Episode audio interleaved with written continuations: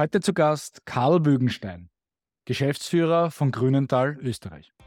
Ganz generell denke ich, dass ähm, die Wissenschaftler vielleicht ein bisschen weniger Angst haben vor Unwägbarkeiten, vor Veränderungen, vor Dingen, die sie nicht wissen. Weil prinzipiell springen, springe ich da oder auch der Wissenschaftler springt dann an.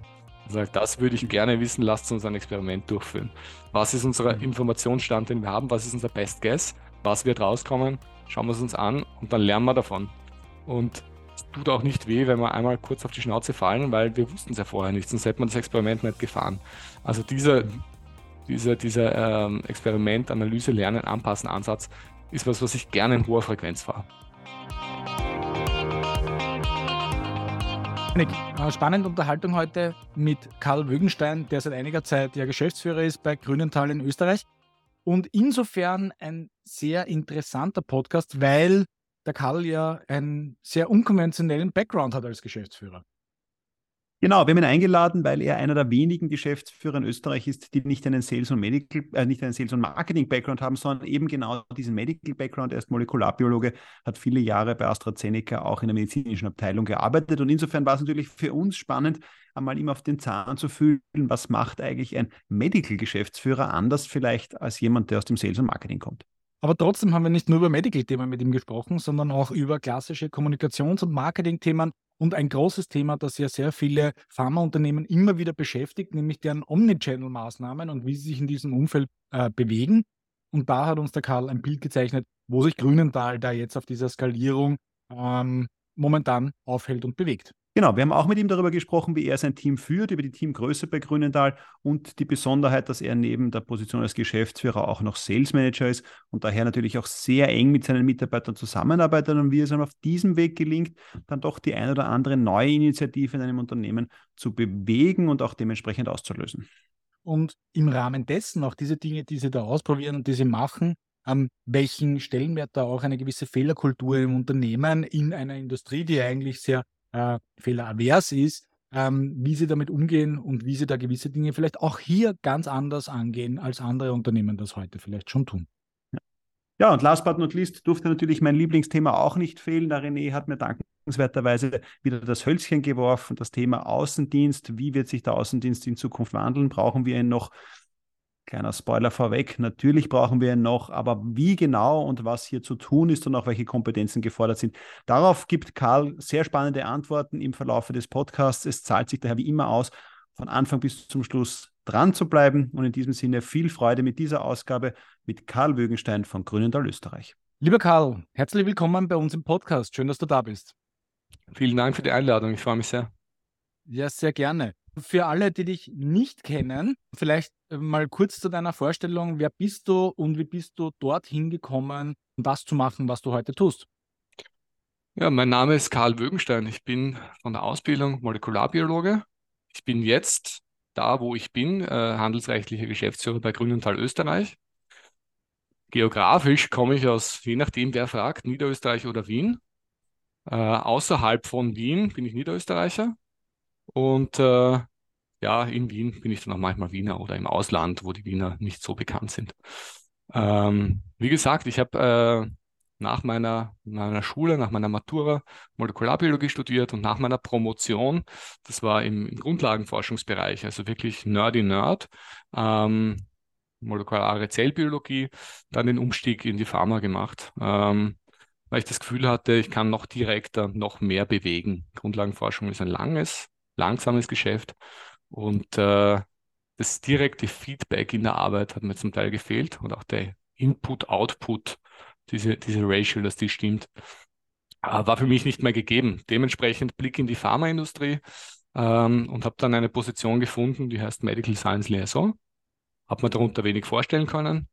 Ähm, aber ganz ehrlich war es eigentlich, ich schnupper mal rein und wenn es nicht cool ist, mache ich was anderes. Und äh, bei dem Unternehmen war ich dann äh, fast acht Jahre lang, weil es sehr, sehr cool war. Und auch die Funktion äh, MSL war großartig. Ich war zwei Jahre im Außendienst unterwegs in verschiedenen Therapiegebieten. Ähm, bin dann auf Gelegenheit in den Innendienst gewechselt zu einer Position Medical Affairs Manager äh, und durfte dort dann ein Team aufbauen und die Teamleitung übernehmen. Und äh, das nee, hat dann firmenintern hat das dann Medical Team Lead geheißen. Oder ähm, heißt ja in jeder Firma ein bisschen anders. Es war dann eben die medizinische Abteilung in dem Therapiegebiet zu leiten. Und äh, von da weg erfolgte dann der Wechsel ins Commercial Team.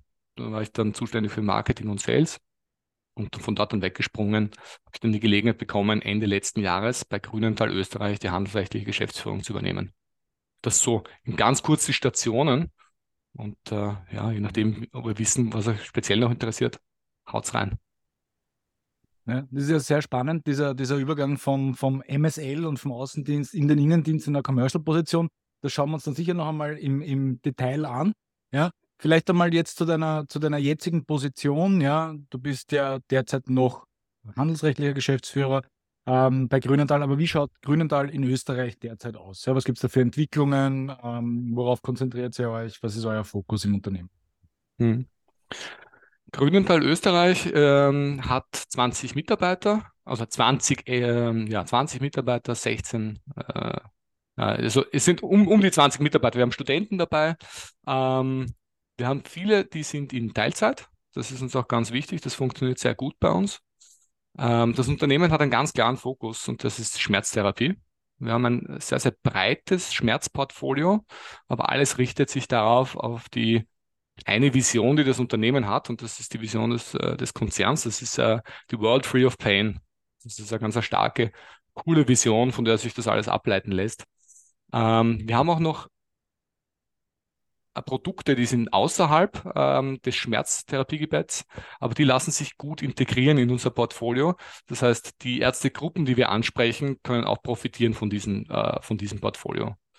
Ähm, warum der, der Schmerzbereich oder der spezialisierte, weil es ein Riesenthema ist. Also einer von fünf Menschen in Österreich haben chronische Schmerzen, äh, irgendeiner Art und Weise. Das klingt jetzt wahnsinnig viel, aber wenn man darüber nachdenkt, Rückenschmerzen, irrsinnig breit. Ähm, Migräne, ganz, ganz viele Menschen oder andere Kopfschmerzen, Spannungskopfschmerzen. Aber es ist im öffentlichen Diskurs nicht so laut wie andere äh, Erkrankungen. Ähm, es wird ein wenig stiefmütterlich behandelt von äh, Politik, von unserem Gesundheitssystem. Deswegen fand ich es wahnsinnig spannend und auch anregend, in einer Firma arbeiten zu können, die sich genau darauf spezialisiert und die sich auch vertret als Vertreter dieser Patientinnen oder dieser Menschen sieht, die an chronischen Schmerzen äh, leiden. Alle Entwicklungen bei uns, wir sind ein forschendes Pharmaunternehmen, in der Pipeline sind auch auf Schmerz spezialisiert. Ähm, und gleichzeitig sind wir aber auch offen für Business Deals oder Zusammenarbeiten, wenn es andere Firmen gibt, die sagen, wir haben gerade keinen Außendienst oder kein Marketing für ähm, unser Portfolio, für unsere Produkte und ihr besucht genau diese Ärztegruppen, die bei uns auch wichtig sind. Also wir sind natürlich im Krankenhaus, wir sind bei den Anästhesisten, wir sind bei den Schmerzspezialisten und wenn es da was gibt, was opportun ist, dann sind wir da auch für Partnerschaften bereit und das macht es auch wahnsinnig spannend, bei Grünenthal zu arbeiten, weil wir relativ flexibel sind, was das betrifft. Das heißt aber sozusagen, der Produktfokus ist jetzt Schmerz und wird sich auch in Zukunft nicht mehr ändern, weil das sehen wir ja auch bei unterschiedlichen Unternehmen, wo sich ein bisschen das Portfolio ändert. Onkologie natürlich eine große Rolle spielt, ja auch im Bereich, in dem du vorher tätig warst. Aber wenn ich dich jetzt richtig verstehe, ist Grünenthal heute Schmerz und soweit wir in die Glaskugel blicken können, auch in zehn Jahren noch Schmerz. Genau so ist es. Ja, also dies, äh, die, die, der Konzern die Firma Österreich ist, ist locked in auf Schmerz. Ähm, auch wenn wir in Entwicklung befindliche Assets erwerben, dann sind die Phase 2 und zum Teil auch Phase 1, dann sind die immer im Schmerzbereich. Und auch unsere ganze Forschung, wir haben in, äh, das Headquarter in Aachen in Deutschland und da dreht sich alles um Schmerz, um, um neue Targets, um ähm, äh, neue Moleküle, die vielleicht was targeten können, was bisher noch undruggable war ähm, aber rein im Schmerz. Es geht um, um äh, zukünftig, es geht um Arthrose, es geht um neuropathischen Schmerz, es geht um Post-Surgery-Schmerzen, ähm, aber all, all das, ja. Es geht weiterhin um Kopfschmerzen. Da sind wir zu Hause. Da sind wir die Spezialisten und äh, wollen das auch bleiben. Wir haben das in den letzten Jahren bemerkt. Es haben sich einige unserer Mitbewerber aus dem Schmerz zurückgezogen. Selbst wenn sie noch ein Portfolio haben, sind sie nicht mehr so aktiv. Ähm, und das, das finde ich schade, weil ich finde, die Patienten oder die Menschen brauchen schon ähm, auch jemand, der da weiter dran arbeitet und weiter auch in die Forschung investiert, äh, was das angeht.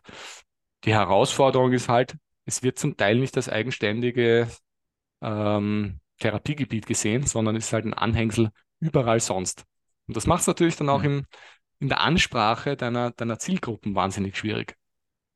Weil du wirst äh, Schmerz in der Onko haben, du wirst Schmerz in, äh, in, in ja, you name it, beim Allgemeinmediziner, beim Kardio, e egal wo. Äh, Schmerz spielt immer eine Rolle, aber es ist immer nur dabei, aber niemand behandelt wegen des Schmerzes an sich. Abgesehen von den Schmerzspezialisten, den ausgewiesenen. Das Produktportfolio, ja, jetzt auch weil du es gerade angesprochen hast, Schmerz ist der Fokus, ist aber immer noch das Arzneimittel. Das heißt, weil wir es ja auch darauf sehen, jetzt braucht man nur den eigenen LinkedIn-Feed sehen oder, oder, oder Instagram-Feed mit diversen Tools, die mir helfen, dass ich gerade sitze etc.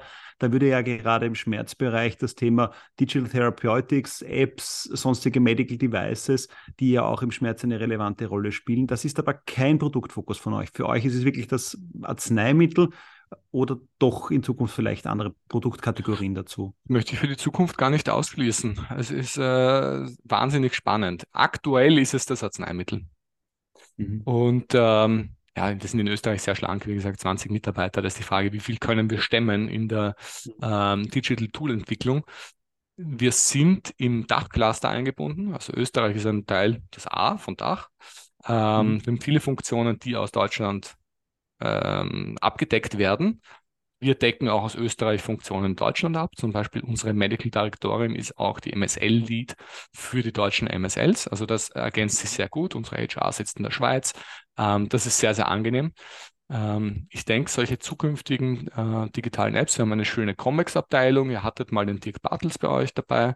Der leitet die Comics-Abteilung bei uns. Ähm, würde sich anbieten, gebe ich dir recht. Mhm. Mhm. Okay, kommt, kommt, kommt dann vielleicht noch einmal ein bisschen. Ja. Schauen wir, schauen wir mal. Ja. Ähm, wenn wir nochmal auf den, den Pharmamarkt und den Gesundheitsmarkt blicken, so wie siehst du da zum jetzigen Zeitpunkt, sage ich jetzt auch mal jetzt postpandemisch hinausgehend, so ein bisschen eure Arbeit mit euren Stakeholdern? Ja, wie weit ist diese Präsenz des Außendienstes? Du hast vorher auch eure Teamgröße angesprochen. Da ist natürlich auch Effizienz eine unglaublich wichtige Frage, weil du hast jetzt nicht das Riesenteam, wo du sagst, na gut, ich schicke sie halt einmal raus. Kannst du da vielleicht kurz beschreiben, wie seid ihr da aufgestellt im Sinne Zusammenarbeit mit den Stakeholdern, äh, Medical Teams, Sales Teams, diese Präsenz vor Ort? Kannst du da mal ein Bild geben, wie Grünenthal in Österreich Mhm. arbeitet? Wir haben ähm, sechs äh, Pharmareferenten, also klassischer äh, Sales-Außendienst in Österreich.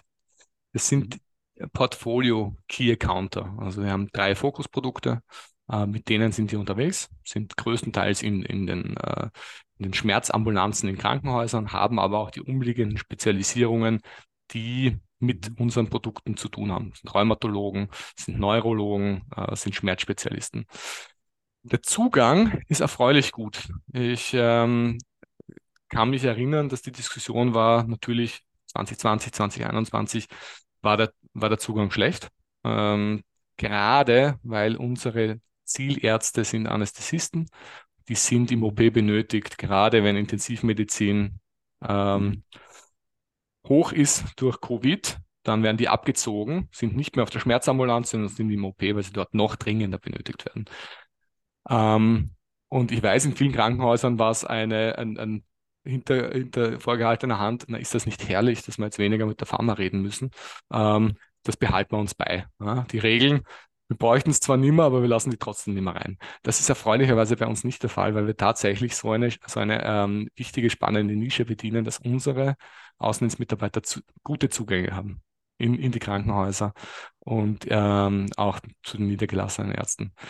Ähm, wir haben eine äh, medizinische Außendienstmitarbeiterin, die auch Schrägstrich Market Access Außendienstmitarbeiterin ist.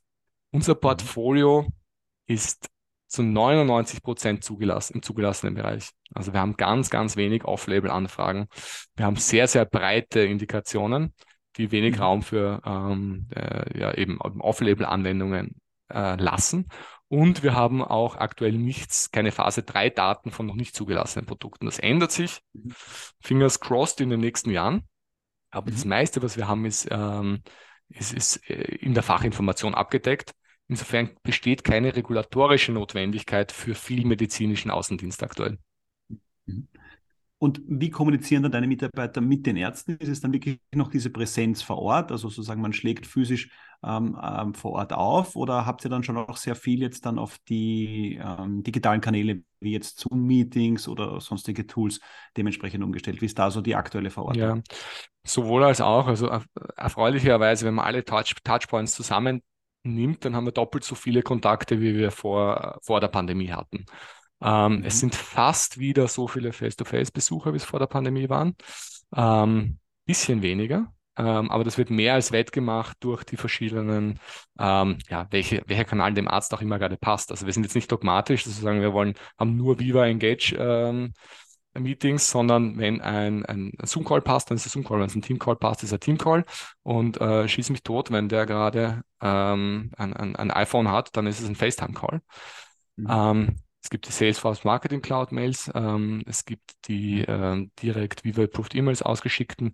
Ähm, ja, äh, Videos, E-Learnings, also so viele Touchpoints, wie wir halt haben können. Ähm, Im Idealfall den Arzt Omnichannel-Ansatz an, ne? Genau, also wir, wir, tatsächlich ist natürlich die, die Ambition, den Omnichannel-Ansatz zu leben. Ähm, ich sage, wir sind auf einem guten Weg tatsächlich mhm. angepasst auf die verschiedenen Personas, auf die, äh, auf die Gruppen runter. So gut sind wir noch nicht. Und auch das mhm. Messen des Erfolges und die Next Best Action und ähm, anzuknüpfen mit, was war denn die Reaktion des Arztes, daran arbeiten wir. Also wir sind gut im Content erstellen, wir sind gut im mhm. viele Touchpoints erzeugen, ähm, den tatsächlich den Loop zu machen. Das ist mhm. das wisst ihr besser, äh, René und, und äh, Dominik, seid ihr sicher die, die Experten. Ähm, ist technisch oftmals auch schwierig aus Datenschutzgründen. Wir nehmen das wahnsinnig ernst. Ähm, wir haben gerade wieder die Hälfte unserer Opt-ins verbrannt, ähm, weil wir gesagt haben, in unserem letzten Text haben wir nicht alle, ähm, alle Anwendungen, für die wir die Daten verwenden, mhm. drin gehabt. Und dann mhm. sind wir so ehrlich und sagen, dann holen wir die neu ein. Ähm, dann arbeiten wir nicht mehr mit dem alten, den wir haben. Mhm. Genau. Mhm. Zu der Aussage von vorhin möchte ich mal kurz zurückkommen. Das heißt, bei euch ist eigentlich so, wenn man sich jetzt eine, eine Maturity-Level eines Unternehmens anschaut beim Thema Omnichannel, dann seid ihr eigentlich jetzt beim Grad der Segmentierung angelangt. Da habt ihr schon gewisse Initiativen, nur der Grad der absoluten Personalisierung, das ist jetzt die Ausbaustufe, wo ihr eigentlich ambitionierterweise hingehen wollt. Genau, genau, genau. Okay. Also ich, ich war wirklich sehr positiv überrascht, als ich im äh, letzten September zu Grünenthal kam, halt auch ein, mhm. ich sage mal, right-sized äh, äh, Company. Ich sage nicht, nicht klein und auch nicht mittelständisch, sondern right-sized. Ähm, und, und für das Investment und die Größe ähm, passieren da sehr, sehr viele gute Dinge. Es gibt einen Health Hub, ähm, wo der Content drauf liegt. Ähm, wir haben sehr, sehr schöne Newsletter. Ähm, wir haben, wie gesagt, die, die meisten und, und richtigen und wichtigen ähm, Kanäle, die wir bedienen. Und dieses Feintuning der, der Personalisierung, das ist, woran, woran wir arbeiten und dann auch noch als, als mhm. Wissenschaftler würde ich sagen, dass man noch besser auslesen, was bei dem Experiment passiert ist und wissen, was hat mhm. gut funktioniert und was hat nicht gut funktioniert und wo machen wir weiter. Das wäre äh, so die Ambition. Die Bereitschaft, uns, Bereitschaft, Fehler zu machen, Bereitschaft zu testen. Äh, wahrscheinlich äh, ganz, ganz genau. Das wäre so jetzt so die Ambition, die wir auch in unserer 23er Scorecard drin hatten. 2022 war, wir bauen es auf und wir sind innovativ und wir haben unsere äh, neuen Kanäle und 23 ist jetzt lernen wir das machen das ein bisschen besser. Mit, äh, mhm. Ja, genau. Ja. Interessanterweise, ich habe einige Kontakte gehabt bei Grünenthal während meiner Zeit bei YF bzw. Pfizer, ja, die mhm. schon einige Jahre her ist. Und ich weiß, dass Grünenthal immer sehr weit vor war in diesem Closed-Loop-Marketing-Ansatz. Das heißt, die haben das sehr mhm. früh, glaube ich, schon auf globaler Ebene sehr stark das eingesetzt und wahrscheinlich jetzt, ja, ähm, knapp zehn Jahre, vielleicht sogar 15 Jahre später, ähm, lassen sich die Dinge schon langsam äh, wirklich gut sehen und weiterentwickeln, was halt jetzt in dieser Situation definitiv auch notwendig war und noch immer ist und wahrscheinlich auch noch mehr werden wird. Mhm. Sehr spannend. Sehr spannend. Mhm. Wie schaut es denn generell mit eurer äh, Positionierung aus? Ja? Also wie positioniert ihr euch gegenüber Stakeholdern im Gesundheitswesen? Ja? Ähm, das ist die erste, der erste Teil der Frage. Und der zweite wäre dann, was man sieht, ist, ihr seid eine Firma, die offensichtlich im Wachstum begriffen ist, auch sehr stark, wie positioniert sich als Arbeitgeber. Also wenn man sich eure LinkedIn-Seite anschaut, dann sieht man, dass die sehr stark Employer Branding bzw. Mitarbeiter fokussiert ist, ähm, in diesen zwei Bereichen, also gegenüber Stakeholdern äh, im geschäftlichen Bereich, aber auch im Mitarbeiterbereich. Wie schaut da eure Positionierung generell aus? Mhm. Also äh, die Positionierung im Gesundheitswesen ist, ist, ist, einfach, klar und präzise. Das ist der, der Schmerzspezialist in Österreich mit mhm. eigener Forschung ähm, und, und alles ist der, ich habe es vorher gesagt und ich sage es noch zweimal wahrscheinlich, der Vision der World Free of Pain untergeordnet. Ähm, das heißt, da wissen die Ärzte, äh, woran sie sind und wen sie haben und auch das, äh, das Gesundheitssystem. Da wollen wir verlässlich sein. Wir wollen ähm, im Gesundheitssystem die Versorgungssicherheit gewährleisten für die Patienten mit, mit Schmerzmedikamenten. Es war kürzlich jetzt auch gerade in den Medien äh, der Engpass auch im Schmerzbereich mit ähm, ähm, Opioidpflastern in dem Fall. Ähm, hat uns in dem Fall nicht betroffen. Dennoch äh, ist das der Anspruch. Ähm, für Arbeitnehmer, es ist ein Arbeitnehmermarkt. Ähm, und es wird ja viel gesprochen, die äh, Generation Z hat äh, andere Ansichten und andere Vorstellungen von der Arbeit. Und ich finde das zum Teil großartig, ähm, weil sie einen fordern, in dem, wie man das Geschäftsmodell, aber auch eben den als Arbeitgeber denken muss ähm, und Lösungen finden muss, dass es für alle passt. Und die Positionierung ist tatsächlich, dass wir der Great Place to Work nicht nur mit dem Etikett sein wollen, sondern ähm, es tatsächlich für unsere Mitarbeitenden leben wollen, dass wir auf der Höhe der Zeit sind, dass wir die flexiblen Arbeitsmöglichkeiten schaffen. Ähm, wie gesagt, man muss auch für eine, bei uns für eine globale Rolle nicht irgendwo in, in Aachen sitzen, sondern man kann das aus Österreich machen. Es ist nicht für uns nicht zeitgemäß, ähm, dass man irgendwo hin, hinreisen muss, um erfolgreich arbeiten zu können. Ähm, ja, äh, viele Möglichkeiten für Fort- und Weiterbildung. Ich glaube, wir haben eine wahnsinnig flache Hierarchie in Österreich, aber auch im ganzen Dachteam. Ähm, es ist sehr angenehmes Arbeiten. Wir schreiben uns auf die Fahnen, dass wir schneller und dynamischer sind, dass es vielleicht eine größere Firma ist. Ähm, und da ein bisschen mutiger und du hast es vorher gesagt, experimentierfreudiger sind in den Dingen, mhm. die wir tun. Darf ich da kurz nachfragen, ja? Ähm, Karl, wo, woran macht sie das fest, ja, diesen dynamischen Ansatz? Liegt es tatsächlich in eurer in eurer Größe, die euch da mehr Flexibilität und, und Bewegungsfreiheit erlaubt? Oder woran, woran macht ihr das fest? Ich glaube, es ist absolut gar keine Frage, ob wir es äh, tun wollen, sondern wir müssen es tun, um erfolgreich zu sein. Ähm, wir haben teils so spezielle Produkte, dass wir mit dem More of the Same, den Anspruch, den wir haben, nicht, nicht mehr halten können. Also ähm, wenn ich meinem Außendienst nicht erlauben würde, zu sagen, ähm, bau dein Target so weit um, mach ein Experiment, nimm auch mal Hausärzte rein und schau, ob die dir Patienten zuweisen können. Ähm, geh in ein privates Schmerzzentrum und schau, ob wir ein Modell der Arbeit finden können, ein Shared Risk äh, System, ähm, Kostenübernahme von da oder dort, dann werden wir nicht erfolgreich sein. Und das sind tatsächlich Experimente für uns, die wir aufsetzen müssen. Da, daran machen wir es fest. Ähm, das sind jeder Außendienstmitarbeiter hat ein, zwei Projekte, die er vorantreibt, ähm, neben seinem Daily Job, wo ich besuch, mache meine Besuche, meine Daily Routine, wo er schaut, kann ich hier noch in, in die eine oder andere Richtung gehen und erfolgreich sein. Ich hoffe, das beantwortet die Frage zum Teil. Jetzt Jetzt, ja, also ich aus meiner Sicht, äh, aus meiner Sicht wunderbar. Ich habe die Frage nicht gestellt, ich war nur Zuhörer. Ich bin auch zufrieden. Vielleicht sollte ich das auch mal sagen. auch der René schaut zufrieden rein. Du hast ja in deiner Vita einen, sage ich mal, eher medical-lastigen äh, CV bisher gelebt. Ja? Also nach dem Motto, das war ja nur deine letzte Station bei AstraZeneca, war ja dann die letzten, äh, wenn ich jetzt genau schaue, ein, ein Jahr und ein bisschen was, eine Commercial-Position. Wie schaust du jetzt auch ein bisschen auf diese Branche? Weil einerseits bist du ja als, sage ich mal, Medical-Geschäftsführer, also mit dem Medical Track Record, ja doch eher noch ein bisschen die Seltenheit. Die meisten äh, Geschäftsführer kommen ja eher aus dem Marketing- und Sales-Umfeld.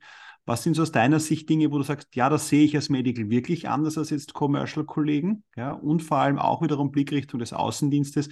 Wie siehst du dort das Thema? Weil äh, auch da ist ja die Frage, dieser Medical-Anspruch an den Außendienst wird ja immer höher. Ja, ähm, was planst du da in der Weiterentwicklung deines Außendienstes? Mhm. Also ich glaube, was für mein medizinisches Team sehr angenehm ist, dass ich ihre Sorgen verstehe und ihre Workload auch verstehe. Weil äh, was ich in der Vergangenheit erlebt habe, ist, die klassische Frage aus dem kommerziellen Bereich, ja, was, was, was macht sie eigentlich genau den ganzen Tag? Also der MSL mit seinen zwei Besuchen, ähm, aber auch die, der Medical Affairs Manager. Und die Realität ist ja teilweise, dass die zwei, zwei Leben leben, die medizinischen Mitarbeiter. Einmal im Brand-Team, zur Unterstützung mhm. der Brand Manager, zur Unterstützung der, des Sales-Teams, ja, Materialien überprüfen, Input geben, Studien aufsetzen, von Evidence zu Strategie entwickeln und solche Dinge. Aber danach oder, oder parallel dazu gibt es dann noch ähm, die medizinischen Anfragen beantworten, ähm, die das Market Access Team unterstützen beim Dossier mit Inputs, ähm, äh, das Clinical Team für eine, ähm, was, was weiß ich, ähm, Site Initiation Visit unterstützen. Dinge, die der, der kommerzielle Bereich des Unternehmens fast gar nicht sieht. Ähm, ich glaube, da habe ich dort wahrscheinlich ein, ein, vielleicht ein bisschen mehr Verständnis, als es jemand hat, der nicht mit Medical Background war. Ähm, und vom, von der Persönlichkeit, also gibt es ja wahrscheinlich auch eine eine Glockenkurve der Wissenschaftler, der ganz wissenschaftlich ist und der Wissenschaftler, der nicht so wissenschaftlich ist. Ähm, aber ganz generell denke ich, dass ähm, die Wissenschaftler vielleicht ein bisschen weniger Angst haben vor Unwägbarkeiten, vor Veränderungen, vor Dingen, die sie nicht wissen. Weil prinzipiell springen, springe ich da oder auch der Wissenschaftler springt dann an und sagt, das würde ich gerne wissen, lasst uns ein Experiment durchführen. Was ist unser mhm. Informationsstand, den wir haben? Was ist unser Best Guess? Was wird rauskommen? Schauen wir es uns an und dann lernen wir davon. Und es tut auch nicht weh, wenn wir einmal kurz auf die Schnauze fallen, weil wir wussten es ja vorher nicht, sonst hätte man das Experiment nicht gefahren. Also dieser, mhm. dieser, dieser ähm, Experiment, Analyse, Lernen, Anpassen, Ansatz ist was, was ich gerne in hoher Frequenz fahre. Mhm. Was ich dann auch das Beispiel zurückbringen würde, wo du sagst, deine Außendienstmitarbeiter sollen Projekte machen, weil sie sollen ausprobieren. Also ich vermute mal, das Hypothesentesten kommt ja auch aus deiner wissenschaftlichen äh, Vergangenheit. Ja, ja, und, und ähm, vergleichsweise einfach fällt es mir agnostisch zu sein und zu sagen, ähm, oder auch Annahmen verwerfen. Zu sagen, okay, bislang haben wir glaubt, das ist gescheit. Ähm, jetzt sind wir darauf gekommen, das ist überhaupt nicht gescheit. Dann lassen wir es. Und den Wechsel zu vollziehen. Auch wenn es wehtut, wenn man schon viel rein investiert hat, vielleicht. Mm, aber wenn man aber gelernt hat, dass es nicht, oder wenn die Daten gut genug sind, die uns sagen, das ist wirklich nicht zielführend, äh, bitte lass uns doch pragmatisch sein und äh, soweit wir können, und da bin ich Grünenthal wieder dankbar. Ähm, soweit wir können, ändern wir es. Mhm. Ja, das ist ja auch spannend, ne? weil eigentlich sind wir in unserer Industrie relativ ähm, ja, fehleravers, sagen wir es einmal so. Deswegen ist ja das ein komplett unterschiedlicher Ansatz zu vielen anderen Unternehmen, auch wenn es, ich würde jetzt einmal, also vielleicht klingt das jetzt böse, aber eher Lippenbekenntnisse sind zu sagen, wir dürfen Fehler machen. Wenn man dann aber genau hinschaut, ja, ähm, dann ist man doch eher ja, darauf fokussiert, diese Fehler zu vermeiden. Würdest du jetzt sagen, du bist schon in so ein Umfeld reingekommen? Oder ist das jetzt einfach auch, ja, okay, wir probieren das jetzt einmal mit jemandem, der absolut diesen Ansatz fährt, damit wir halt selber auch einmal sehen, ob es funktioniert oder nicht. Ich hoffe, das klingt jetzt nicht irgendwie ja, zu, zu abwegig. Nein, nein, nein, nein, gar nicht. Ähm, also Punkt 1, Risiko versus ähm, Gewerbe ja, wir haben ja auch unsere, unsere Box, ähm, die, heißt, die heißt Compliance und die heißt Patientensicherheit und die heißt, wir haben unsere AMG und wir haben unseren Pharmik-Kodex und unsere, unsere Gesetze. Und äh, über allem steht, dass wir eben die Patientensicherheit und Patientenversorgung gewährleisten müssen. Ähm, und da bewegen wir uns nicht raus. Ähm, zweiter Punkt, das Risiko eingehen. Ich glaube, so viele 38-jährige Geschäftsführer, die aus der Medizin kommen, gibt es in Österreich nicht. Also ja, man sieht, ich bin schon reingekommen in ein Unternehmen, wo auf Dachebene, aber auch in der Schweiz, meine, meine, mein Counterpart in der Schweiz, das ist auch jetzt eine, eine, eine sehr junge, sehr spannende Kollegin, ähm, wo solche Sachen probiert werden und wo solche Chancen ausgetestet werden. Das heißt aber nicht, dass wir völlig wahnsinnig sind. Also ähm, wir wägen das Risikomanagement schon gut ab und es sind Dinge, wo ich sage, du weißt nicht, was besser ist. Ähm, die Datenbasis ist nur so gut, dass du dich zwischen A und B entscheiden kannst.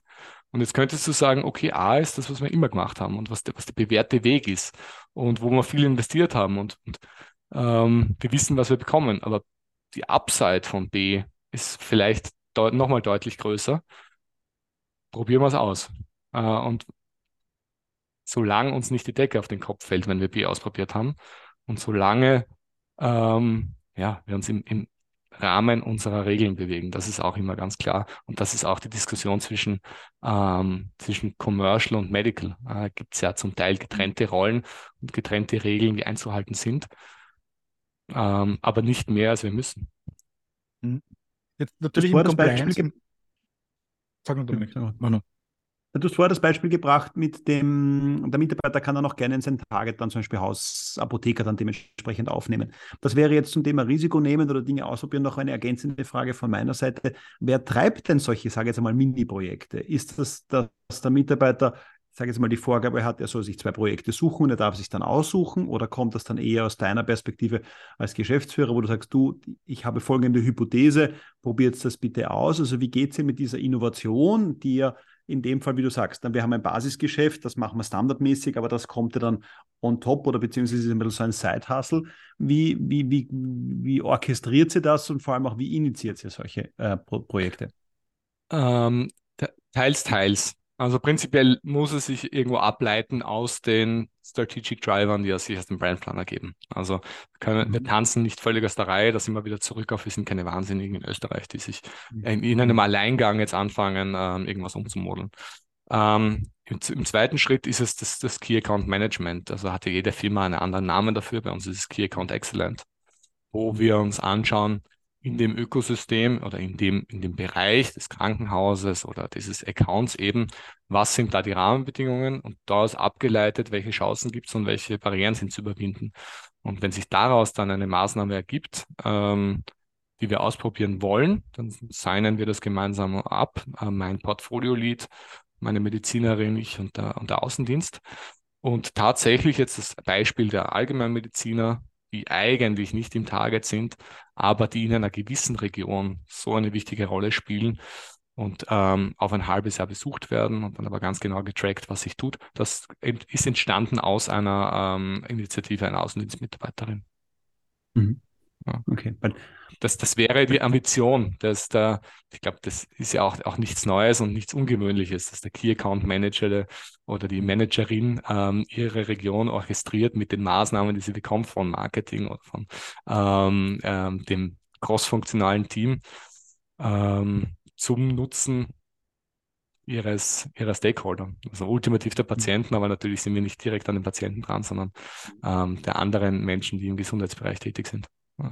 Mhm. Ich bin ja schon bei dir, so nach dem Motto, das ist nichts Neues, dass man diese Projekte ausprobiert. Ich sehe aber trotzdem immer wieder die Challenge, so nach dem Motto, welche Seite, also sage ich mal, Geschäftsführung oder halt Management-Team drückt es in die Teams hinein oder die Teams können es selber entwickeln. Und das ist ja das, was wir zumindest auch in vielen Diskussionen schon gesehen haben, dass sich ja als, auch als Geschäftsführung oder als Management-Team meinen Außendienstmitarbeitern viel mehr Freiheiten geben muss, eigentlich, äh, als ich das früher getan habe, weil, wie du sagst, na, es ist Omnichannel und welcher Arzt braucht welchen Kanal und welche Maßnahmen funktionieren. Dann habe ich regionale Unterschiede etc. Und insofern ist es ja auch bei solchen Projekten dann spannend. Ne? Kann ich solche Projekte überstülpen oder nein, kann ich nicht, ja, sondern ich muss das ja mit dem Team dann dementsprechend äh, gemeinsam entwickeln, um auch zu sehen, was dann funktioniert. Und dann kann es ja sein, dass so ein Projekt eben, wie du sagst, die Allgemeinmediziner in der einen Region funktionieren wunderbar und umgekehrt, wahrscheinlich, wenn du jetzt die Wiener Situation hast, ist der Allgemeinmediziner nicht so relevant, weil das nächste Schmerzzentrum für jeden Patienten ja ohnehin äh, um die Ecke ist. Da brauche ich nicht den Allgemeinmediziner als Intermediär dazwischen.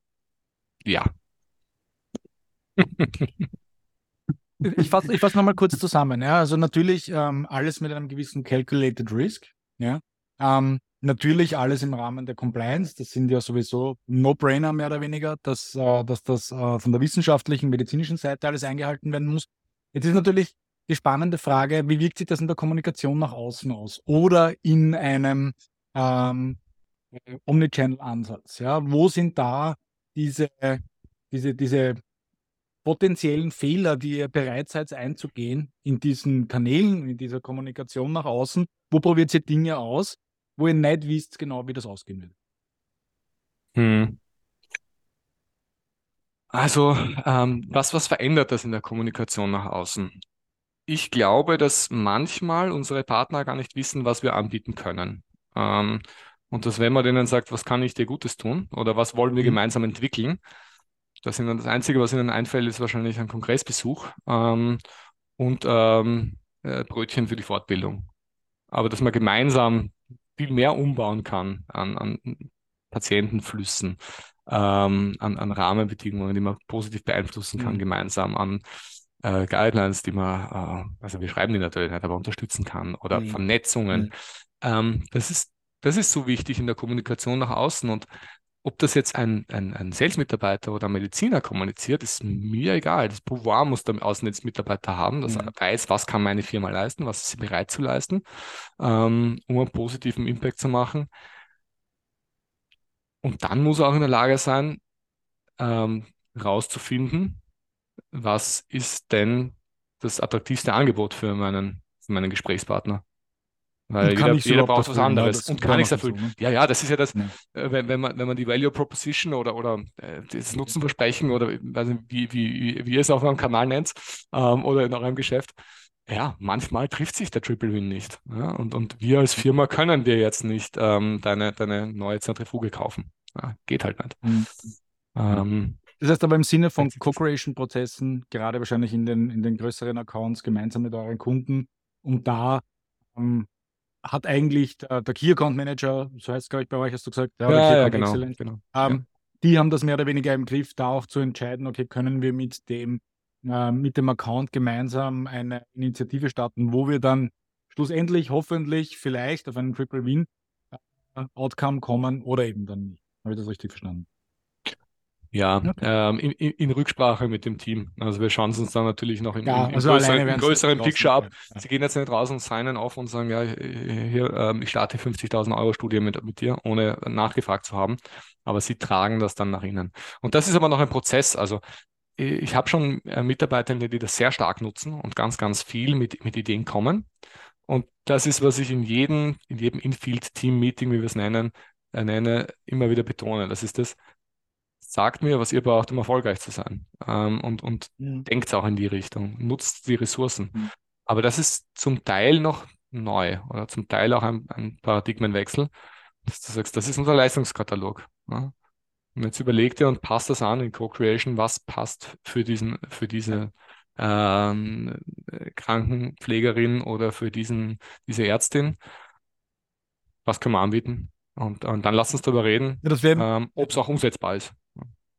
Das wäre jetzt immer Folgefrage von mir. Ja? Wie wird denn das angenommen von der anderen Seite, diese Art? Ne? Weil so wie du sagst, ne, das Verständnis von schickt mir auf einen Kongress oder, oder ladet meiner auf einen Kongress oder bringt irgendwie Frühstück ja, zu einem gemeinsamen Vortrag in der Früh. Wie wird das angenommen? Unterschiedlich oder ist da, da die Resonanz eher sehr positiv? Wie, wie, was habt ihr da für Erfahrungen? Ähm, ja, natürlich unterschiedlich. Es sind ja auch ähm, äh, ganz unterschiedliche Charaktere im Spiel, ganz unterschiedlich, wie viel wurde schon zusammengearbeitet mit der Industrie, ähm, wie viel Vertrauen habe ich in die Industrie. Ähm, kann ich sagen, wunderbar, das ist genau das, was, was ich eigentlich wollte. Ähm, der Zugang wird deutlich besser, wenn du das Projekt hast und, und wenn dann auch tatsächlich ähm, mal ab, was abgeliefert wird, ähm, dann ist die Bindung größer ja, und an anderen fällt halt, entweder sie wollen es nicht oder es fällt ihnen nichts ein. Also es ist jetzt auch keine, keine Silver Bullet, keine Magic Bullet, wo ich sage, ja, damit werde ich jetzt jeden, wird mein bester Freund. Das ist sehr logisch. Mhm. Die, die spannende Frage wäre für mich in dem Zusammenhang aber auch noch einmal, wie bereitest du ein Team auf diese Thematik vor? Weil unter Anführungszeichen nur den Außendienstmitarbeitern zu sagen, du übrigens, ich überspitze es ein bisschen, neben dem Folder und dem Ärztemuster hast du auch jetzt noch sieben, sage ich mal, Kollaborationsmöglichkeiten, marschier damit raus. Deswegen wird es ja auch noch nicht umgesetzt. Das ist ja eine, und weil ich das jetzt im Kopf habe, bitte korrigiere mich, ist ja jetzt Grünenthal ist jetzt nicht die, ist ja eher eine, eine, eine Mannschaft mit erfahrenen Mitarbeitern, also Leute, die einfach auch schon länger bei euch im Unternehmen sind. Ja. Wie schaffst du es dann, die Mitarbeiter damit auf diese Reise zu nehmen, weil das ist das, was wir zumindest jetzt quer über die Branche immer wieder sehen. Diese Herausforderung, wie veränderst du eigentlich ein eingefahrenes, aber doch auch gut funktionierendes Geschäftsmodell? Ich gehe hin, ich stelle das Produkt vor, ich lade den auf ein paar Brötchen und einen Kongress ein. Das funktioniert eigentlich. Jetzt die schon alle so weit zu bringen, hier etwas Neues zu gehen, das bringst du mit einem simplen Gesprächstraining äh, zweimal im Jahr im Rahmen der Außendiensttagung nicht hin, sondern wie, wie motivierst du und wie schaffst du diesen Change innerhalb deines Teams, dass die eben genau bereit sind, weil das ist ja aufwendig, ne? so Projekte machen, das ist ja sehr anstrengend, ja, das ist ja viel mehr Arbeit äh, vielleicht als vorher. Ja, ich habe den Luxus, dass das Unternehmen klein genug ist, dass ich auch der Sales Manager bin aktuell. Also ich habe nicht mhm. zweimal im Jahr ein Gespräch, sondern ich habe ähm, alle zwei Wochen ein Gespräch und dann noch jede ja. Woche One-to-Ones mit jedem Außendienstmitarbeiter. Mhm. Ähm, ja. Das heißt, das ist schon mal mehr. Dann ist es für mich ganz, ganz wichtig, dass, dass sie merken, also ich meine es ernst, ich, ich meine es auch ehrlich. Es ist nicht nur ein, hey, du bist der, der äh, Orchestrator, du bist der Kontrolleur, du bist der Kapitän oder die Kapitänin unseres Außendienstschiffes und du bestimmst, sondern dass, wenn sie mal mit was kommen, dass man es ehrlich anhört und nicht sagt, ja, das haben wir schon probiert, und, äh, sondern ich lasse mal, lass sie mal ausreden, lass sie mal erklären, was sie überhaupt meinen und kannst du später immer noch abwürgen, wenn es keine gute Idee ist. Aber das ist der erste Schritt. Also tatsächlich ehrlich. Dann die, die Erfolge, die schon kommen, teilen und kommunizieren und sagen, schaut mal, das sind äh, hier in Graz haben wir das und das gemacht und hier in Oberösterreich haben wir das und das gemacht. Und, und das allerletzte und, und ähm, äh, wichtigste ist, wenn es tatsächlich originär die Idee ist vom, vom Außendienstmitarbeiter, dann, dann feiert er das ab. Ja? Und dann ist da ein anderer Drive dahinter. Also letztens ein Gespräch, wir haben dann alle acht Wochen so ein Cross-Functional Review, wo wir uns die wichtigsten Accounts anschauen. Da sitzen dann die Medizin drin, da sitzen das Marketing drin, Sales, ähm, Business Insights und dann wird einmal an, angeschaut, hat sich was verändert? Ähm, Gibt es mhm. neue Rahmenbedingungen? Ähm, was war die Vereinbarungen für, für diesen Account? Was haben wir gemacht und was haben wir neu dazu gelernt? Und äh, in der Vorbesprechung dazu hat man die Mitarbeiter wirklich gesagt, also da investiere ich schon viel mehr jetzt für, für dieses Ding. Ja? Also da, da arbeite ich auch länger und fange früher an, ähm, weil es mein Baby ist und ich will auch sehen, ob es funktioniert und was rauskommt. Mhm. Und die, ähm, die harte Notwendigkeit dafür hat sich ergeben in einem Meeting vor einem halben Jahr, ganz kurz nach meinem Anfang. Und da war der Außendienst recht hart in ihrer in der Kommunikation und gesagt, Karl, jetzt ist ja super, dass du da bist, ja, und ist ja schön und wir mögen dich auch. Aber jetzt ist das Produkt seit acht Jahren am Markt und seit fünf Jahren sind die Verkäufe flat. Warum glaubst du jetzt, wenn du kommst, nur weil du da bist ja, und, und, äh, und, und eine schöne Brille aufhast, warum glaubst du, dass wir jetzt dann nächstes Jahr zweistellig wachsen werden? Also, ja, ähm, genau das ist die richtige Frage. Wenn wir so weitermachen wie bislang, wird es nicht passieren. Und deswegen machen wir jetzt diese Experimente oder diese Versuche. Experiment klingt immer so, als wäre es, würde was in die Luft gehen dabei. Aber nein, deswegen machen wir jetzt diese Anpassungen. Und da war dann dabei noch dran. Mhm. Wenn du dir in dem Zusammenhang noch jetzt ein bisschen Blick nach vorne, jetzt die nächsten fünf Jahre, die, die Skill-Map, sage ich einmal, deiner Außendienstmitarbeiter anschaust, also bestehende Skills, die sie haben, beziehungsweise Skills, die du noch weiterentwickeln musst, seien das jetzt digitale Skills, Kommunikationsskills, Projektmanagement-Skills, Leadership-Skills oder was auch immer. Was glaubst du jetzt, sage ich mal, pauschal, ist natürlich jeder Mitarbeiter unterschiedlich, aber was sind so die großen Entwicklungsblöcke, wo du sagst, da wirst du in deinen Außendienst investieren, und auch vielleicht Blick über, über, über die Unternehmensgrenzen von Grünenthal hinaus, wo sagst du, da muss der Außendienst sich weiterentwickeln auf die Branche bezogen? Hm. Also in, in, in unserem Portfolio, wie gesagt, wir haben, haben nicht so eine dicke Pipeline, wie es andere Firmen haben. Ähm, das heißt, unser, unser medizinischer unser medizinischer Anspruch ist hoch, aber nicht in dem Sinne von ähm, Studien kommunizieren, lesen, interpretieren und, und, dann weitergeben. Das wäre sicherlich was, wenn man jetzt daran denkt, man hat, manche Firmen denken ja in Richtung Patient Journey Manager, ähm, der macht alles. Ne? Das ist ein, ein Gesicht, ein Ansprechpartner und ist dann die eierlegende Wollmilchsau. Ähm, kommt bei uns vielleicht auch noch mehr. Also am Ende ist es Schnittstellenmanagement, es ist Project Juggling, ähm, und laterales Führen vielleicht. Ähm, mhm. Wie kriege ich denn das dann tatsächlich, äh, was ich brauche für meinen, für meinen Kunden aus dem Head Office? Mhm. Wie ist das für, auch ein, ein, noch ein stärkeres Verständnis, warum dauert denn manches länger? Warum geht denn manches nicht und warum geht manches schon? Ähm, aus, aus regulatorischer Sicht. Das ist was, woran wir manchmal arbeiten, äh, dass dann eine Frustration kommt. Ich sage, ich hätte doch eine tolle Idee, mhm. ähm, aber jetzt wird mir das abgedreht. Äh, und das ist selten aus, aus, aus budgetären Gründen oder selten, weil ähm, äh, die Idee an sich nicht lustig ist, sondern mhm. meistens, weil es einfach aus, aus, aus rechtlichen Gründen nicht funktioniert. Mhm. Ähm, und irgendwann, wenn das Team größer wird und es noch mehr Player gibt, dann wird das nicht mehr per Telefon gehen. Und, ja, und auch unser Außendienst liebt das Telefon. Und ich verstehe es, weil es so viele in der, also auf der Straße sind, so viel unterwegs. Ähm, unser Innendienst liebt E-Mails. Mhm. Und diese Schnittstelle funktioniert überhaupt nicht. Also äh, für alle Tipps, äh, René, was, was, äh, wie man das verbessern kann, lade ich dich ein, gerne. Ähm, das ist was für die Zukunft, was sicher extrem wichtig ist. Ja. Ja, weil ich mein, es geht ein bisschen einher, Dominik, da spiele ich dir jetzt kurz den Ball zu, weil das ist ja eines deiner Lieblingsthemen. Ja. ähm, wir haben das auch letztens in einer äh, Episode, die ähm, man auch schon findet, nämlich mit äh, Denise Lear ähm, aus, aus Dominiks Team, wo wir darüber gesprochen haben, es wird halt immer noch geben, diese Außendienstmitarbeiter, die sind gerne auf der Straße unterwegs und jene, die greifen halt gern zum Telefon und oder, oder schick noch einmal eine E-Mail oder so. Ja, in der Art. Ja, wobei da viel natürlich auch automatisiert im Hintergrund abläuft. Aber Dominik, da, da hast du ja, glaube ich, ein sehr klares Bild. Ja, das, da freue ich mich jetzt auf die Diskussion. Ja, da öffne ich jetzt einfach die Bühne fest. genau, und, und, du lehnst dich jetzt zurück. Ja. Nee, also danke, danke für die Auflage. Und ich, ich bin ja da bei dir, äh, Karl, was du sagst. Nach dem es gibt halt die, die wollen das eine und die wollen das andere nicht und, und, und, und Dings. Und, und wir haben ja dort die Herausforderung, dass wir dort im Außendienst unglaubliche Kräfte oft freigesetzt haben, jetzt gar nicht auf Grünenthal bezogen, sondern auf die Branche an sich bezogen, dass die Mitarbeiter viel Energie da rein verwendet haben, zu beweisen, dass das nicht funktioniert. Also so sinngemäß, der Außendienst beweist, dass das Telefon nicht funktioniert, weil er schlicht und ergreifend nicht telefonieren will. Weil man ihm ja immer erklärt hat, so nach dem Motto, wenn Telefon funktioniert, brauchst du weniger draußen sein, aber er will ja eigentlich draußen sein und will nicht telefonieren. Und das, glaube ich, ist dieses Thema angstfreier Umgang, sage ich jetzt einmal, mit den unterschiedlichen Kanälen und die Freiheit, den Job so zu machen, wie man gerne hätte.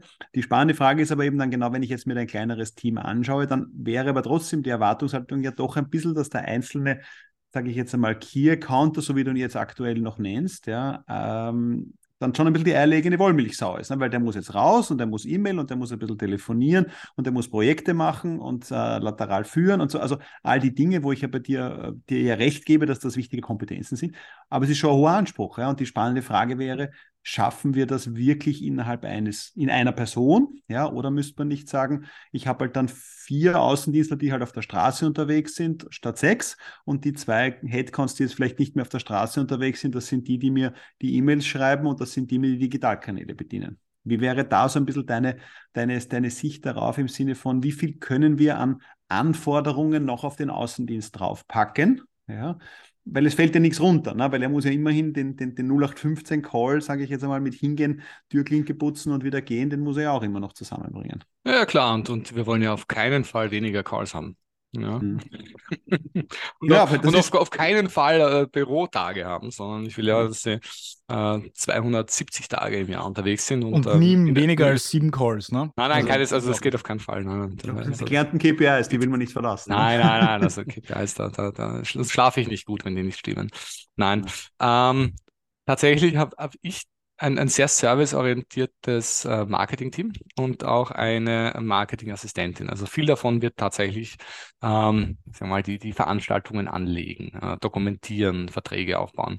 Das wird vom Innendienst gemacht. Ähm, die Projekte, ähm, die vom Außendienst angetriggert werden, werden von den Brandmanagern übernommen, verwaltet, äh, budgetiert. Ähm, Wenn es angepasste Tools braucht, sage ich mal, an, an, für nur ein Krankenhaus ein Folder, dann ähm, ist, ist das, das Brandteam da auch, auch dabei. Also viel davon, diese zwei Funktionen, die du gerade gehabt hast, die ähm, unterstützen, die gibt es ja schon im Innendienst. Mhm. Tatsächlich machen sie jetzt aber nicht ähm, Termine oder ähm, verwalten, ja, die, sie verwalten wohl die, die digitalen Kanäle. Aber denkst du daran, ob diese Innendienst-Außendienstler dann eben auch nach außen schicken? Selbstständig und, und digital verwalten. Wäre das so deine Vision? Ja, das ist eben die spannende Frage. Ne? Also, weil eben du hast die Situation, dieses Vorbereiten, Nachbereiten von einem Call. Ich habe mal ein spannendes Gespräch geführt, einige Jahre her, ja, aber mit auch einem unserer Podcast-Gäste, Niki Hofer, der vor kurzem im Podcast war. Ähm, die haben sich mal angeschaut, wie gut, also wie viel Zeit verbringen wirklich gute Verkäufer mit der Vor- und Nachbereitung von Calls und wie viel sind sie effektiv draußen. Mhm.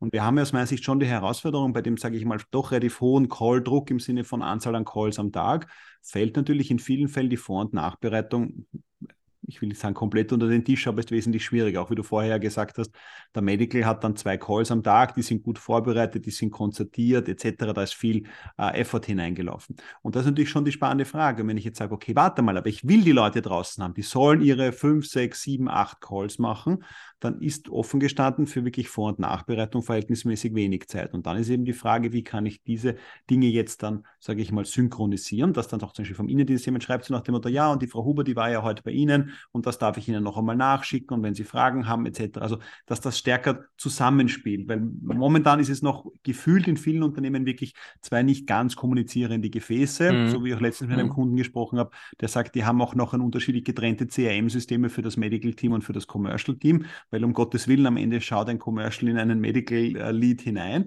Also dort ist es noch extremer, aber sonst hast du es ja auch oft so. Ne? Das Sales-Team macht seine Maßnahmen, das Marketing macht seine Maßnahmen und der Außendienst geht dann raus und sagt, haben Sie eh wieder diesen, diesen Newsletter da von uns gekriegt? So, Dings. Hoffe, es hat Sie nicht gestört, dass wir den geschickt haben.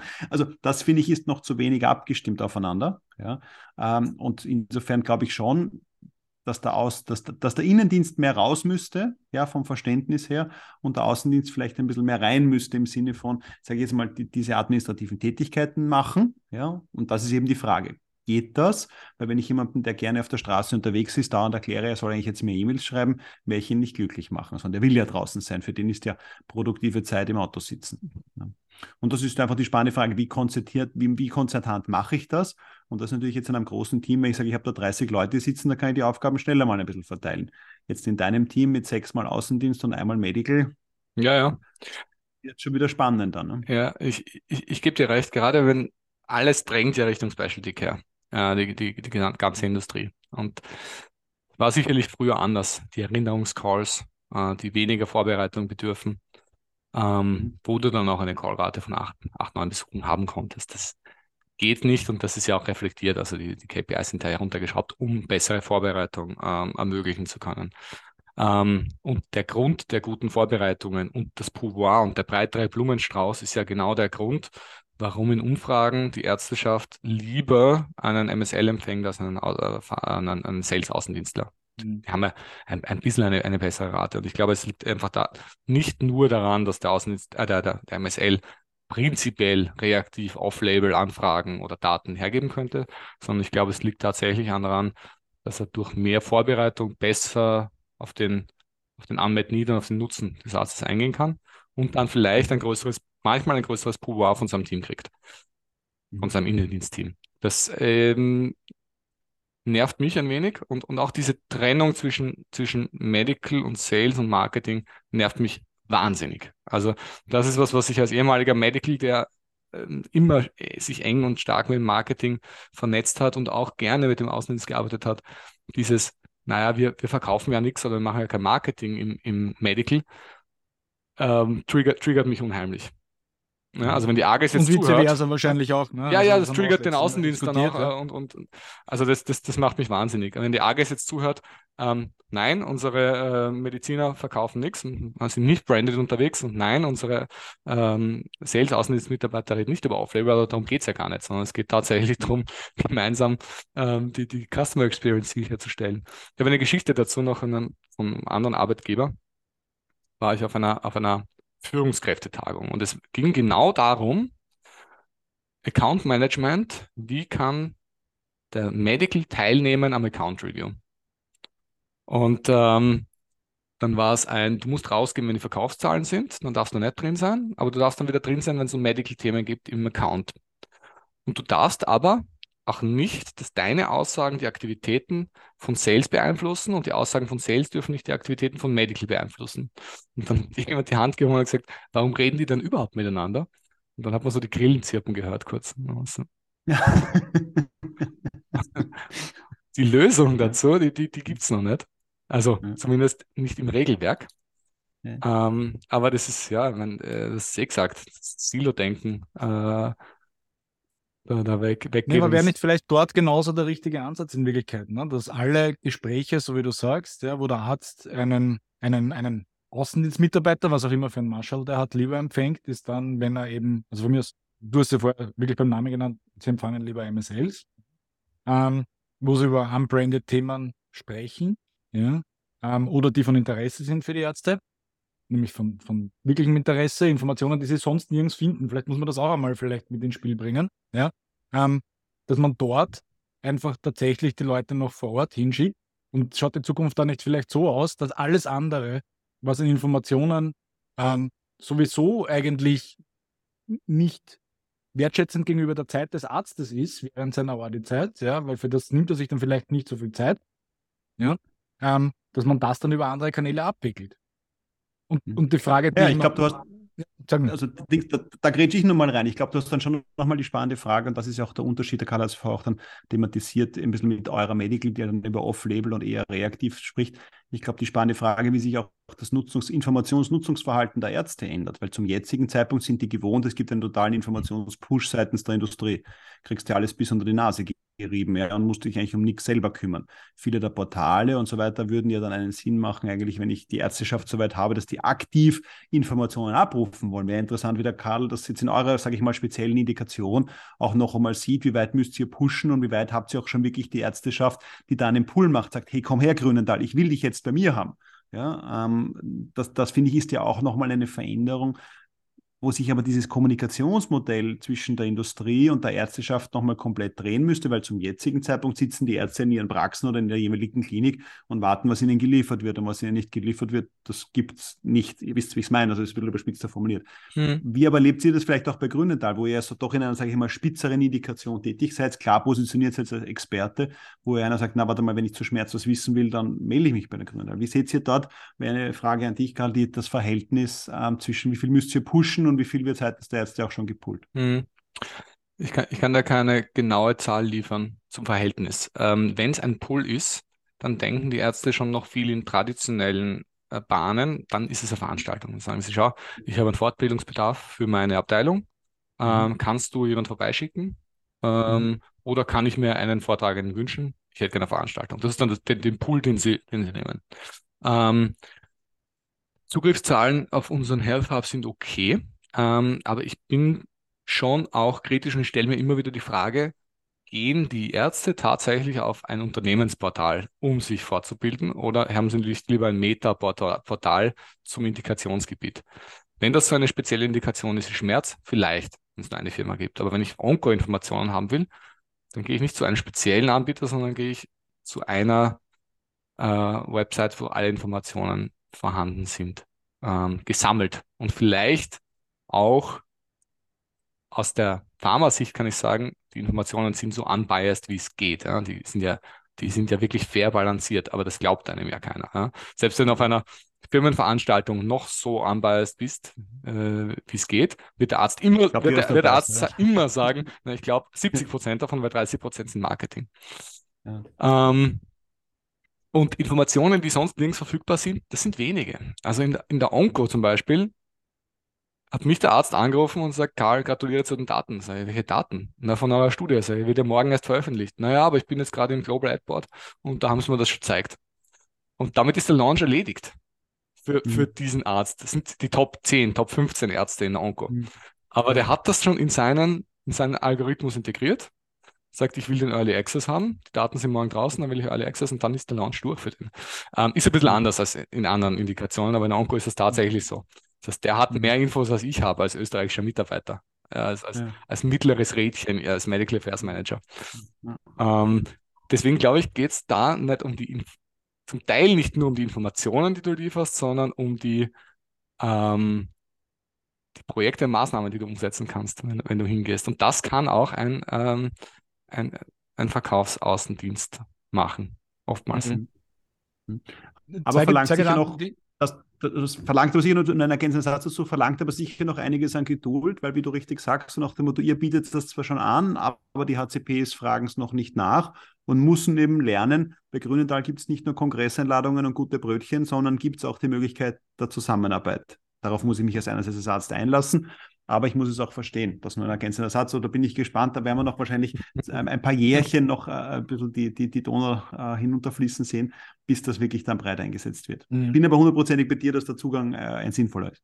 Mhm. René, Entschuldigung. Vielleicht zu deinen, zu deinen Gedanken, Karl, zum, zum Thema, äh, die Ärzte sind noch nicht so weit. Ja, oder es wird sicher noch länger dauern, bis sie tatsächlich proaktiv ähm, auf ein Portal gehen. Und, und die Antwort ähm, ist sicher keine sehr einfache. Geht ein Arzt wirklich jetzt auf so ein Portal, um Informationen zu finden? Aber ich denke, wo man wirklich noch sehr viel Potenzial hätte, ja, und aus dieser, dieser Mischung zwischen Pull und Pull und, und Push das meiste zu machen, wäre halt tatsächlich mit ganz traditionellen Medien, beziehungsweise äh, welchen, die vielleicht jetzt so in unserer Industrie wenig genutzt werden.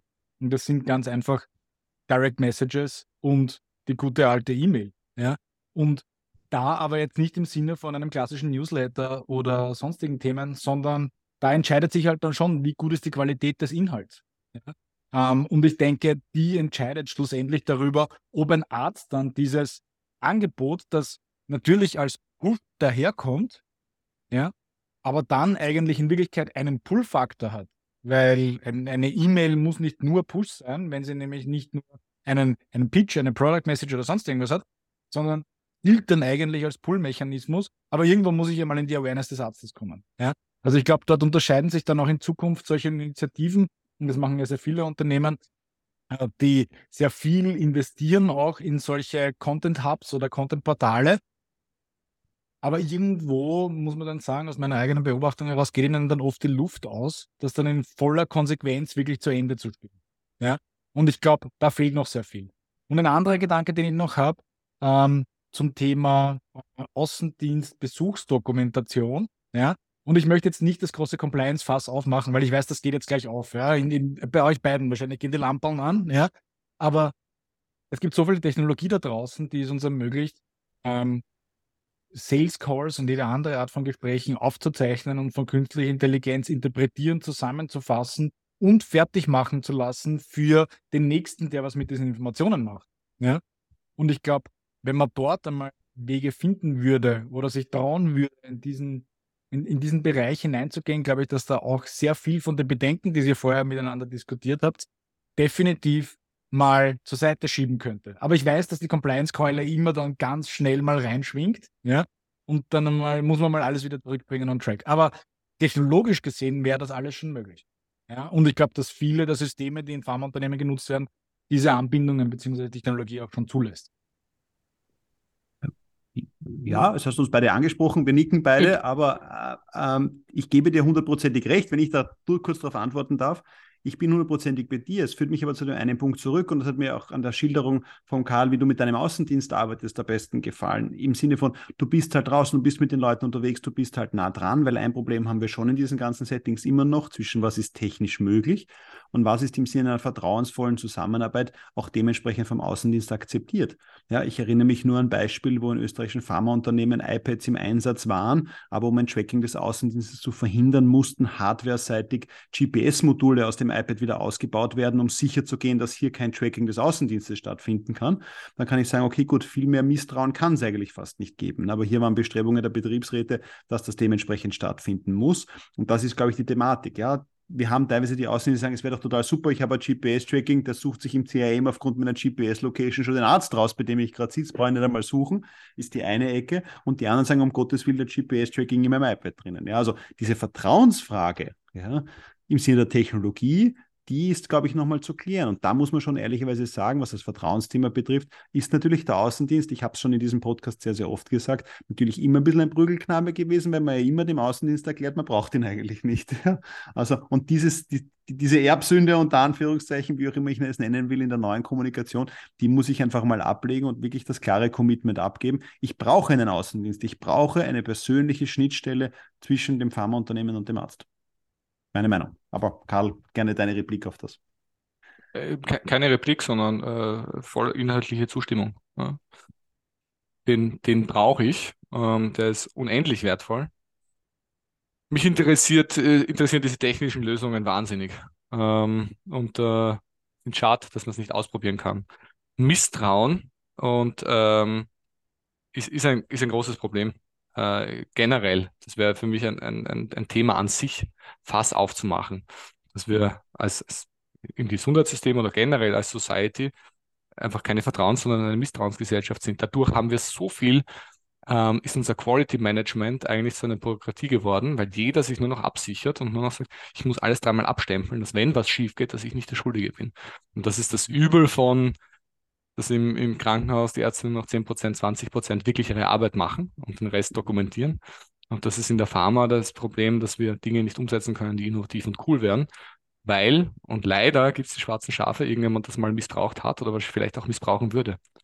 Mhm. Ja, das ist mhm. schade. Ja, oder das, das ja, gibt es viele Beispiele dafür. Das ist die große Frage der Schuld in Wirklichkeit. Ja? Und eigentlich aber auch, wie, was für Fehler hat man, jetzt wieder zurück zur Erbsünde, wir werden halt fast biblisch heute schon, ja? ähm, die der Dominik vorher angesprochen hat. Wie, wie bringt man das eigentlich auf eine Schiene, wo es dann nicht um eine Vertrauensfrage geht, sondern in Wirklichkeit um eine Nutzenfrage für alle Beteiligten in der Kette. Ne? Also ich glaube, und das ist der große kommunikationstechnisch relevante Ansatz, ja, ähm, glaube ich, den es da definitiv äh, zu, als Herausforderung zu bewältigen gilt. Ähm, nachdem wir jetzt schon sehr weit, also ich glaube, wir könnten jetzt noch stundenlang über dieses Thema weiter diskutieren, würde ich auch sehr gerne und vielleicht holen wir das auch mal nach bei anderer Gelegenheit. Wir sind aber schon sehr weit in der Zeit fortgeschritten. Deswegen, ähm, Karl, jetzt vielleicht auch basierend auf diesem Thema oder, oder gleich um dort anzusetzen oder gerne woanders, wo geht denn die Reise jetzt hin? Ja, also was gibt es da aus deiner Sicht aus auch für, für einen Ausblick und Wünsche, Visionen jetzt euer Unternehmen betreffend oder auch dich ganz persönlich? Also für mich ganz persönlich ist es jetzt äh, das, das weitere Reinwachsen in, in die äh, Rolle des Geschäftsführers.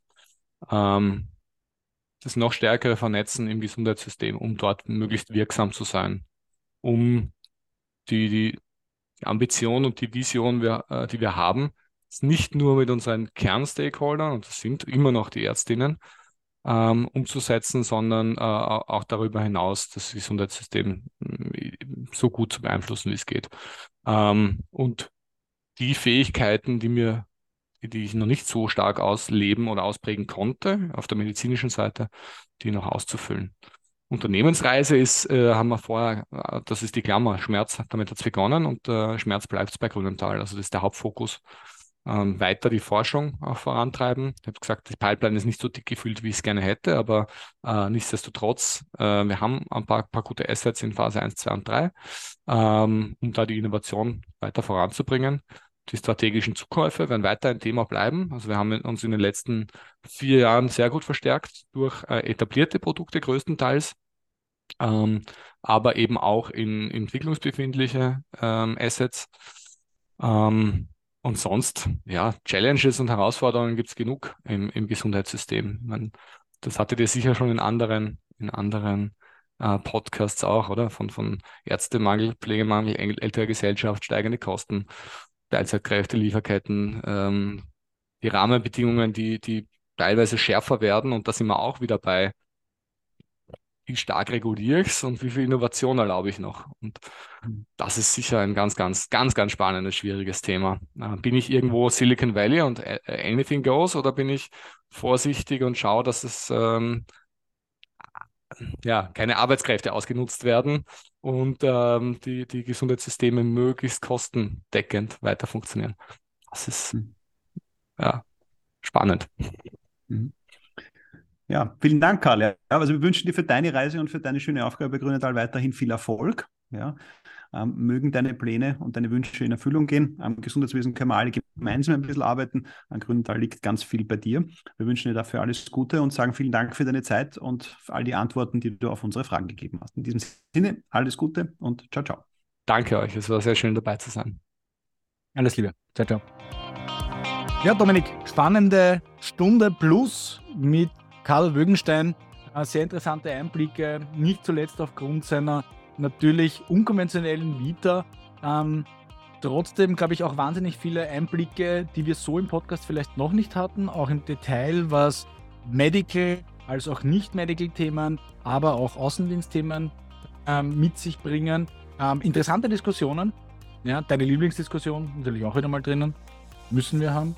Welche Stelle hat der Außendienst in Zukunft? Braucht es ihn noch oder braucht es ihn nicht? Ähm, über das haben wir jetzt schon einige Male diskutiert. Wir sind auch sehr gespannt, was unsere lieben, geschätzten Zuhörerinnen und Zuhörer hier beizutragen haben und welche Gedankengänge sie haben. Deswegen freuen wir uns wie immer über Feedback äh, aus, unsere, aus euren Reihen. Gerne in unseren LinkedIn-Kommentaren oder direkt per E-Mail oder direkt Kontakt an Dominik oder mich. Ja, in diesem Sinne, vielen Dank fürs Dranbleiben bis zur letzten Minute. Wir sagen vielen Dank und bis zum nächsten Mal.